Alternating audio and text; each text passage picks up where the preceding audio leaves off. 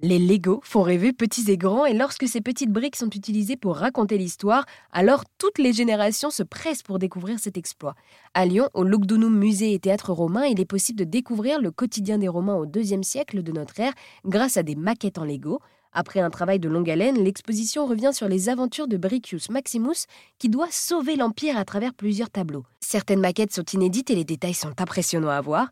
Claire Iselin est la directrice du musée et explique vouloir proposer une expérience pour les petits et les grands enfants. Tout à fait. Alors, on a assumé qu'elle soit bien sûr adressée aux enfants.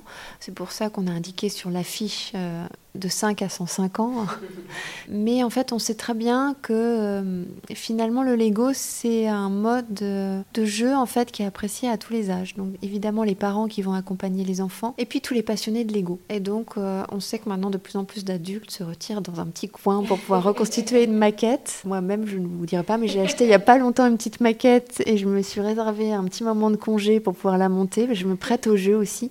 On se dit aussi que finalement le mode de la représentation en dur, en fait, assez classique, reste une valeur sûre.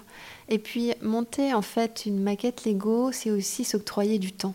Et dans notre société, euh, le temps est nécessaire. Un petit temps de calme, un petit temps de manipulation, de, montage en fait artisanal, c'est quand même est quand même assez le bienvenu. Donc cette, exposition, elle assume clairement de, de s'adresser à ce public et elle est complétée en fait par un ouvrage qui raconte l'histoire de notre petit légionnaire, qui est adressé à un public déjà, on va dire, à partir de 8 ans, 8-12 ans, qui est illustré par Théo Chou et qui est édité par les éditions Faton, qui coûte 11 euros pour qu'il soit le plus accessible en fait possible.